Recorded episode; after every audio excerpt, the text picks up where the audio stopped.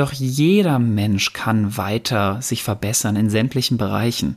Der Mensch hat niemals aufgehört zu lernen, beziehungsweise ist nie von seinem Potenzial erschöpft. Deswegen geht doch sofort hin und sagt, ich habe noch Potenziale Mathe.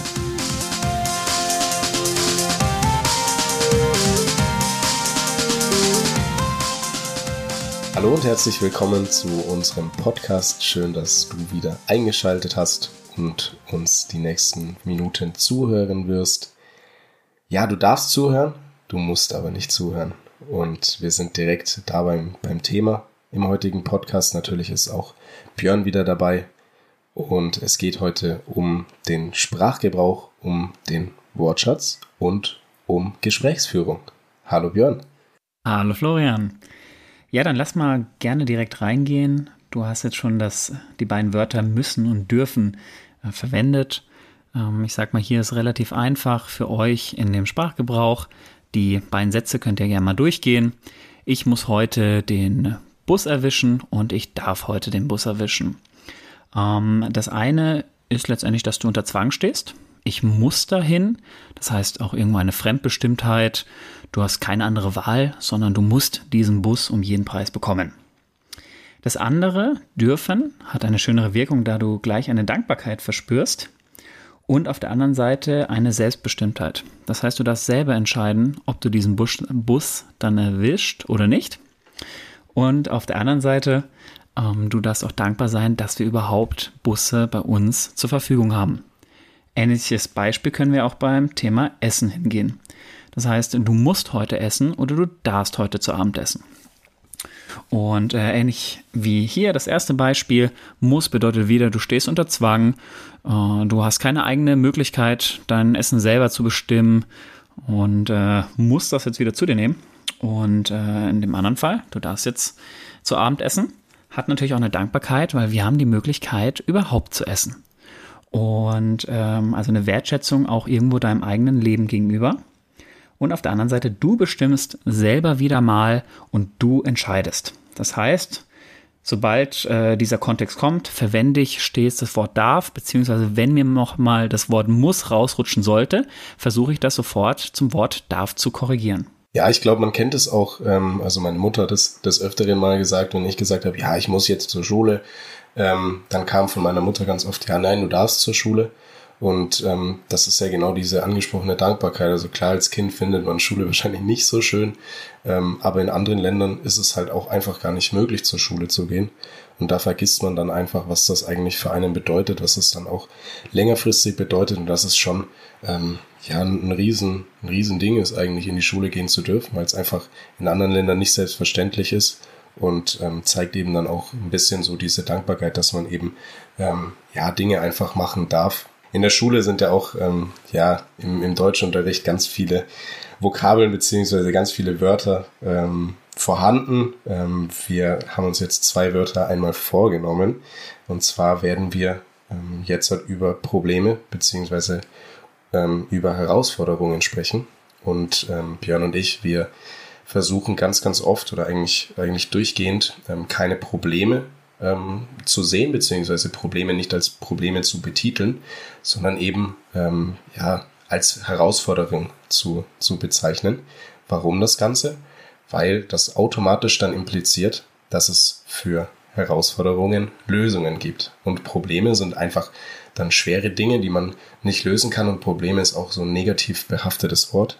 Dementsprechend ähm, sind Herausforderungen durch das, was man dann erreichen möchte und Herausforderungen, die man ja eben dann meistern möchte. Genau, das hatte ich ja auch in unserem letzten Podcast ja auch schon angesprochen, ähm, dass wir stets eben in diesen Herausforderungen denken. Und, und noch viel wichtiger, was du gerade eben gesagt hast, es geht darum, Lösungen zu finden. Das heißt, das Ziel sollte sein, stetig Lösungen zu fordern als auch zu finden. Bedeutet, wenn jetzt jemand zu mir kommen sollte und ein Thema ähm, anspricht und sagt, naja, wir haben dieses Problem, wir haben jenes Problem und hier ist wieder ein Problem und wenn wir das so machen, dann habe ich da wieder ein Problem. Ähm, ehrlich gesagt, da gehe ich sehr strikt vor und sage, welche Lösung hast du denn? Und dann schauen die meisten Menschen erstmal mich an und sind verdutzt, wie mir denn jetzt einfällt, bei diesem ganzen Problem direkt eine Lösung haben zu wollen. Aber für mich hat das ehrlich gesagt viel mit der Gedankenstrukturen zu tun, dass es sofort darum gehen darf, ähm, Lösungen zu finden. Und dementsprechend gehe ich auch so hin und sage zu Menschen, die dann etwas von mir fordern bzw. Fragen haben, ähm, erstmal selbstständig Lösungen dann zu finden.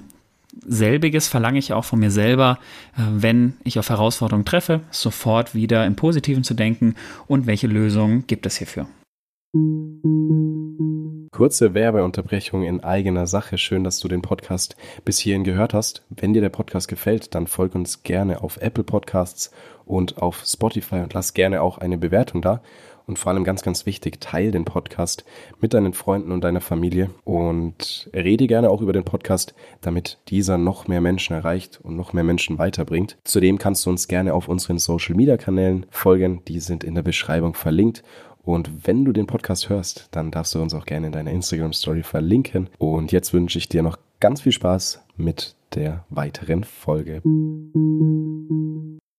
Ja, und ich glaube, eine Gefahr ist auch einfach, dass man ähm, dann in Gesprächen oder in so ja, lösungsfindenden Gesprächen, die eigentlich mit dem Ziel zu einer Lösung eben geführt werden, ähm, die Probleme in Anführungszeichen, also in unserem Fall jetzt halt Herausforderungen, einfach dann auch aufstaut.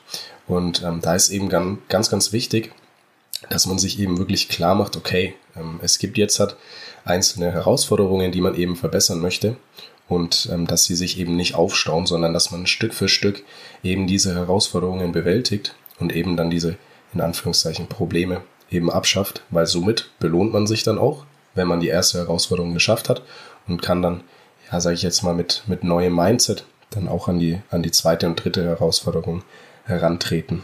Flo, du hast vorhin ja eine kleine Geschichte äh, mir erzählt gehabt, wie so ein kleines Lifehack, um, zum Thema Pausen in Gesprächen.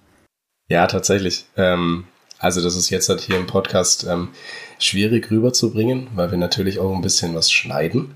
Ähm, aber ich möchte euch die, die Geschichte ganz kurz erzählen. Ähm, ist mir bewusst bei mir selber aufgefallen, als ich mit, ähm, mit einem Freund von mir spazieren war und ich gemerkt habe, oder ich nach, nach Satzende meines, meines Freundes dann ja, eine 10, 15, 20 sekündige Pause gelassen habe. Und ähm, ja, der Freund, glaube ich, bei den ersten zwei Malen das nicht so bemerkt hat, beim dritten Mal mich aber dann mal gefragt hat, hey Flo, ähm, warum antwortest du denn nicht gleich? Also natürlich hat er das nicht eins zu eins so gesagt, sondern ein bisschen anders. Aber ähm, er war ein bisschen verdutzt darüber und ich habe das selber gar nicht so gar nicht so wahrgenommen und habe mir aber dann ähm, ja Gedanken darüber gemacht, warum ich das warum ich das so mache und ähm, es gibt einen ganz einfachen Grund dafür. Ähm, ich meine jetzt nicht die, die Gespräche, die einfach nur ähm, ein Smalltalk sind, ähm, sondern die Gespräche, die ein bisschen deeper sind, sage ich jetzt mal, wo es eben auch ein bisschen Gehirnschmalz erfordert, eben diese Gespräche aufrechtzuerhalten, wo ich mir dann wirklich auch aktiv Gedanken drüber mache, weil ich natürlich dem Gegenüber auch gerecht werden möchte. Ähm, und da habe ich mir eben selber diese Pause gegeben, um mir selber dann die Zeit zu nehmen, eben dann das Gesprochene oder das, ähm, das was ich eben erzählt bekommen habe, ähm, zu verarbeiten und dann aber auch mir meine Worte so zurechtzulegen, dass sie eben dann genau treffen. Weil ähm, ich bin ein, sehr präziser Mensch, ich bin auch ein sehr direkter Mensch. Dementsprechend möchte ich natürlich auch nicht um den heißen Brei herumreden, sage ich jetzt mal, sondern ich möchte, dass meine Worte dann wirklich auch so ankommen, wie ich sie meine. Natürlich muss man auch beachten, wie dann die, die Worte beim anderen äh, ankommen, ähm, so ein bisschen auf, auf Wortwahl achten, ähm, dass sie natürlich nicht unbedingt verletzend sein sollten. Also man möchte dann natürlich dem anderen, wie gesagt, gerecht werden. Ähm, aber das ist so ein, so ein kleiner Lifehack geworden, dass ich mir immer wieder in Gesprächen einfach Pausen einbaue und das tatsächlich auch bei, bei Vertragsgesprächen oder allgemeinen Gesprächen, wo ich merke, okay, es ist jetzt halt wichtig, gebe ich mir selber die Zeit, um darüber nachzudenken. Natürlich ist das für den anderen verwunderlich erstmal, ähm, aber ich möchte einfach mir diese Zeit nehmen, um dann einfach für mich die beste Lösung und das, das, was ich wirklich sagen möchte, herauszubringen. Damit wirken ja auch Menschen grundsätzlich direkt kompetenter. Deswegen die, die Fähigkeit beim Sprechen auch bewusst Pausen einzubauen. Ähm, und äh, das könnt ihr gerne auch im Buch von Jack Nasher nachlesen, ähm, der letztendlich auch sagt, das ist eine Kompetenz, die man selber damit auch erwirbt und damit auch kompetenter wirkt. Wie du richtig sagst, es geht dann wieder um Lösungsfindung. Das heißt, sich selber eben diese Zeit zu geben, um dann ideal eben auf den anderen eingehen zu können und im Idealfall dann direkt eine weitere Lösung bzw. eine weitere Richtung vorzugeben. Jörn, ich habe was ganz, ganz Wichtiges tatsächlich vergessen. Was ganz, ganz Wichtiges. Es tut mir unfassbar leid. Ähm, ich habe dich am Anfang des Podcasts traditionell heute mal nicht gefragt, wie es dir geht. Wie geht's dir denn? Ja, ich war schon kurz verdutzt, da die Frage jetzt nicht kam. Ähm, aber ja, mir geht's sehr gut. Fast, fast ein bisschen jetzt erleichtert, nach, nachdem du sie jetzt doch stellst. Und natürlich auch die Frage zurück, wie geht es dir? Mir geht's auch sehr gut. Lass uns doch direkt darüber mal, mal sprechen. Also es gibt ja einen Grund, warum wir, warum wir das machen. Schieß mal los. Äh, uns geht's letztendlich direkt darum, um noch mehr auf diese Person oder die andere Person einzugehen und diese Person besser kennenzulernen. Wie geht es dir, ist ja letztendlich ein Sprachgebrauch, den man häufig zur Begrüßung sagt. Und je nach Person kommen unterschiedliche Antworten zurück. Dementsprechend, das dürft ihr auch selber gerne mal testen. Das heißt, der eine oder andere wird darauf gar nicht reagieren, wird vielleicht noch sagen, gut, und dann geht es wieder weiter. Der eine oder andere wird dann vielleicht reagieren, gut, und wie geht's dir? Dann gibst du vielleicht auch ein Gut zurück und dann startet ihr in die Konversation. Der ein oder andere geht aber dann auch schon einen Schritt weiter und gibt Gefühle von sich selber preis. Und das finde ich ist sehr, sehr spannend für einen selber einzuordnen, auf welcher Gefühlsebene du selber mit der Person bist, beziehungsweise auf welcher Gefühlsebene die Person selber für sich ist. Was meine ich damit konkret? Letztendlich meine ich, um ähm, du brauchst eine gewisse Ebene, damit eine Person dann sich öffnen kann und sie deine Gefühle teilt und vielleicht auch sogar in solchen Fragen auch mal sagt, mir geht's gerade eben nicht so gut. Und damit sich natürlich auch verwundbar macht, du wiederum aber auch die Chance hast, damit darauf einzugehen, vielleicht auch dann wieder Lösung zu geben und auch deine Gefühle zu zeigen. Genauso zeigt es eben auch dann wieder diese Offenheit der Person. Wie weit kann er sich dann selber auch mit Gefühlen auseinandersetzen? Hat er sich vielleicht selber mal mit seinen Gefühlen auseinandergesetzt? Und ganz, ganz wichtig zu verstehen, wenn man verwundbar wirkt, heißt es nicht wirklich, dass du verwundbar wirst, sondern es bedeutet auch, dass du eine gewisse Kompetenz hast, auch eine gewisse Stärke. Denn ich glaube, die wenigsten Menschen können klar und offen über ihre Gefühle sprechen. Und in meinen Augen ist das eine ganz, ganz klare Stärke. Ja, definitiv. Ich glaube, ähm, sobald man eben sagt, dass es einem nicht so gut geht, ähm, macht man sich angreifbar in der heutigen Gesellschaft. Das muss man ganz klar so sagen. Und ähm, es ist definitiv ein Zeichen von Stärke, wenn man offen und ehrlich darüber reden kann, wie es einem geht, weil man das dann selber auch realisiert ähm, und das gar nicht dann einfach nur sagen möchte, um es gesagt zu haben, sondern um zu zeigen, ja, ich weiß gerade selber, sind wir wieder beim Thema Eigenverantwortung, ich weiß, dass es mir, dass es mir schlecht geht. Ähm, was ich auch schön zu beobachten finde, ähm, sowohl Kinder als auch Erwachsene ähm, freuen sich teilweise richtig über die Frage, wie geht's dir? Und ähm, ich glaube, ich glaube auch, dass es in der heutigen Gesellschaft ähm, nicht so verankert ist. Einfach diese Frage, hey, wie geht's dir? Das ist eigentlich was komplett Menschliches, was, was grundsätzlich sein sollte. Ähm, und ganz, ganz oft bekommst du dann einfach ein Lachen. Und dann ist natürlich schön, wenn die Antwort ist, ja, mir geht's gut, weil dann merkst du, okay, die, die Person freut sich jetzt gerade, dass du gefragt hast und dass du dich für sie interessierst. Und ähm, ich mache das beispielsweise bei tatsächlich jeder Person, die ich begrüße, also auf der Arbeit, ähm, sonst ja, bei meinen Freunden, ich frage immer, wie es, einem geht. Das wird sich einfach so, so einpendeln. Das ist einfach so eine Gewohnheit geworden, ein Automatismus. Und ich finde es unfassbar faszinierend, wie Menschen darauf reagieren. Ähm, sowohl mimisch als auch, als auch gestisch oder ähm, ja, einfach was sie dir dann zeigen und was sie dir mitgeben und ähm, wie sich das dann auch über die Zeit entwickelt. Du hast jetzt gerade von Gefühlsebene gesprochen je öfter du mit Leuten Kontakt hast und je öfter du diese Frage stellst, desto wahrscheinlicher ist es, dass sie irgendwann mal an einem schlechten Tag wirklich auch sagen, hey, heute ist kein guter Tag, Flo. Ähm, mir geht's gerade nicht so schön. Und dann kannst du sagen, okay, hey, was ist denn los? Und das ist unfassbar spannend, weil du dann auch zusammen wieder an der Problemlösung arbeiten kannst und ähm, ja, Herausforderung, an einer Herausforderung äh, arbeiten kannst und diese dann eventuell äh, oder diese Person äh, die Herausforderung dann mit deinen Tipps und deiner Hilfe ähm, überwinden kann. Ihr seht jetzt selber, den Flo ist jetzt äh, Problem mal kurz rausgerutscht, das hat er selber korrigiert. Das ist ganz normal, das ist ganz wichtig. Das heißt, wenn ihr versucht, eure Sprache zu verändern, das wird Zeit brauchen, auch sofort in Lösungen zu denken, sofort in Herausforderungen anstatt Problemen, im Dürfen anstatt müssen. Das wird seine Zeit brauchen. Ihr werdet selber sehen, euer erster Gedanke, der kommt von selber. Aber was ihr mit dem Gedanken macht, das könnt ihr selber kontrollieren. Und denkt bitte niemals, das kann ich nicht. Das kann ich nicht, strengt euch ein, sondern ähm, denkt weiter in Potenzialen. Ihr habt Potenzial, egal in welchem Fach. Hinzugehen und zu sagen, ich kann kein Mathe, determiniert dich automatisch und du hast kaum Möglichkeiten, da weiter zu wachsen.